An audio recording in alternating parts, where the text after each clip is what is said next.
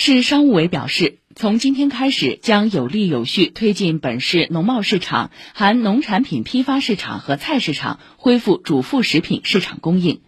各区要在落实各项疫情防控措施基础上，及时恢复批发市场和菜市场的经营，能复尽复，不得随意关停批发市场和菜市场。以设摊形式开展经营的菜市场，开摊率应不低于百分之六十，并在此基础上逐步提高，有序恢复至日常水平。农贸市场应设置场所码或数字哨兵，顾客实行错峰限流，有序入场。